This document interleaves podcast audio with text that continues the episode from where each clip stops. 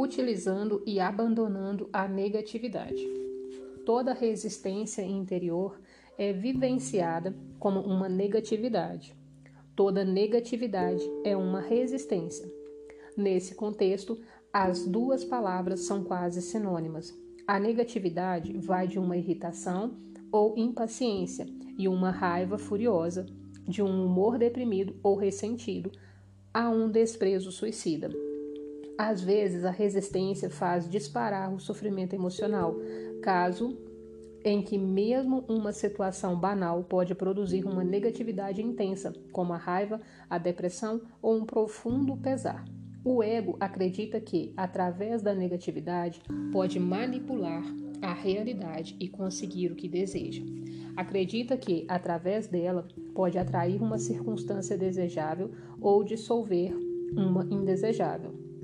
O livro Um Curso em Milagres destaca corretamente isso ao afirmar que, sempre que estamos infelizes, acreditamos inconscientemente que a infelicidade compra para nós o que queremos. Se você, a mente, não acreditou que a infelicidade funciona, por que a criaria? O fato é que essa negatividade não funciona. Em vez de atrair uma circunstância desejável, ela a interrompe ao nascer. Em vez de desfazer uma circunstância desejável, ela a mantém no lugar. Sua única utilidade é que ela fortalece o ego, e essa é a razão pela qual ele a adora. Uma vez que você tenha se identificado com alguma forma de negatividade, não vai querer que ela desapareça. E em um nível inconsciente mais profundo, não vai desejar uma mudança positiva. Ela iria ameaçar a sua identidade como uma pessoa depressiva, zangada ou difícil de lidar. Você então passa a ignorar, negar ou sabotar aquilo que é positivo em sua vida. É um fenômeno comum e também doentio. A negatividade é completamente antinatural. É um poluente psíquico e existe um vínculo profundo entre o envenenamento, a destruição da natureza e a grande negatividade que vem sendo acumulada na psique coletiva humana. Nenhuma outra forma de vida no planeta conhece a negatividade, somente os seres humanos, assim como nenhuma outra forma de vida violenta e envenena a terra que a sustenta. Você já viu uma flor infeliz ou um carvalho estressado? Já cruzou com um golfinho deprimido, um sapo com problemas de autoestima, um gato que não consegue relaxar ou um pássaro com ódio e ressentimento? Os únicos animais que eventualmente vivenciam alguma coisa semelhante à negatividade ou mostram sinais de comportamento neurótico são os que vivem em contato íntimo com os seres humanos e assim se ligam à mente humana e à insanidade deles. Observe as plantas e animais e aprenda com eles a aceitar aquilo que é e a se entregar ao agora. Deixe que eles lhe ensinem o que é ser, o que é integridade, estar em unidade, ser você mesmo, ser verdadeiro. Aprenda como viver e como morrer e como não fazer o viver e do morrer um problema. Vivi com alguns mestres zens, todos eles gatos. Até mesmo os patos me ensinaram importantes lições espirituais. Observá-los é uma meditação.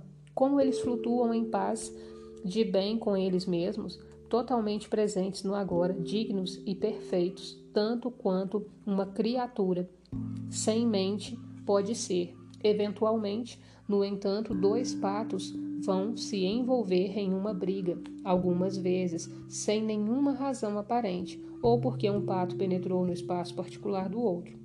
A briga geralmente dura só alguns segundos e então os patos se separam, nadam em direções opostas e batem suas asas com força por algumas vezes. Então continuam a nadar em paz, como se a briga nunca tivesse acontecido.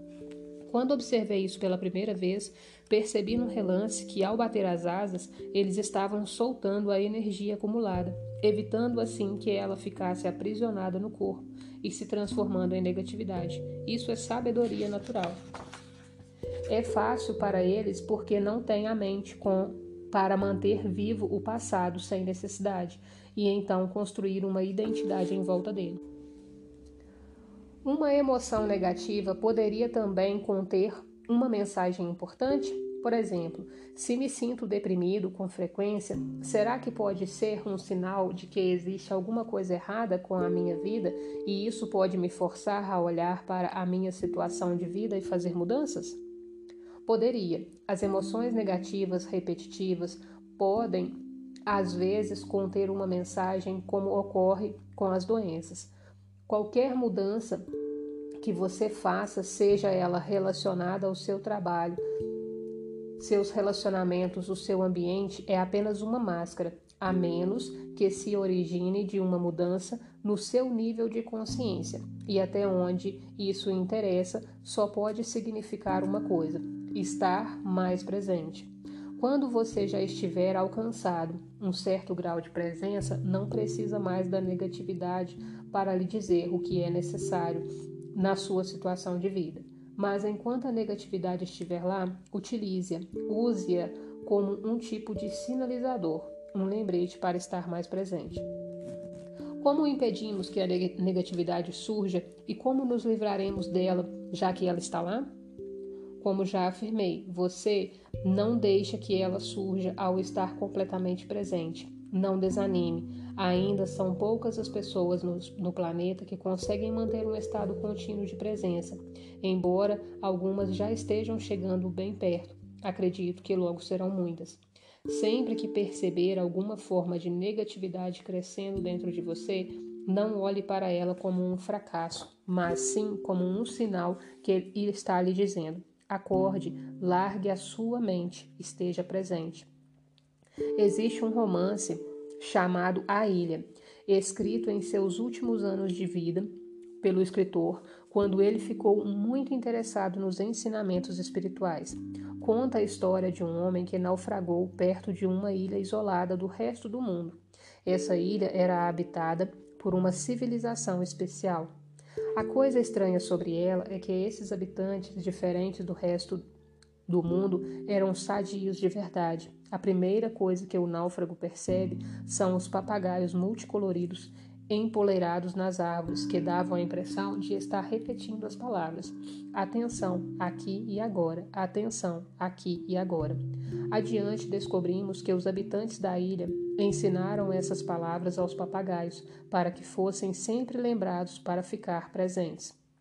Portanto, sempre que sentir a negatividade crescer dentro de você, causada ou não por um fator externo, um pensamento, ou mesmo nada em particular, olhe para ela como se fosse uma voz dizendo: Atenção, aqui e agora, acorde. Até mesmo a mais leve irritação é significativa e precisa ser conhecida e observada. Do contrário, haverá um aumento cumulativo de reações não observadas, como afirmei anteriormente. Você pode descartá-la assim que perceber que não quer ter este campo de energia no seu interior e que ele não tem nenhum objetivo, mas certifique-se de que você se livrou completamente dela. Se não conseguir, simplesmente aceite que ela está ali e concentre-se a sua atenção no sentimento. Uma alternativa para descartar uma reação negativa é fazê-la desaparecer ao imaginar a si mesmo se tornando transparente para a causa externa da reação. Recomendo que você pratique primeiro com as coisas do dia a dia. Vamos dizer que você esteja em casa. De repente, vindo da rua, começa a soar um alarme insistente de carro. Surge uma irritação. Qual é o objetivo dessa irritação? Nenhum até aqui. Porque você o criou? Você não a criou. Quem criou foi a sua mente. Ela teve uma reação totalmente automática, totalmente inconsciente. Por que a mente a criou? porque ela sustenta a crença inconsciente de que a resistência dela, que você absorve como alguma forma de negatividade ou infelicidade, vai dissolver a condição indesejada. Isso naturalmente é uma ilusão. A resistência que ela cria, nesse caso, a irritação ou a raiva, é muito mais desagradável do que a causa original, do que ela está tentando desfazer.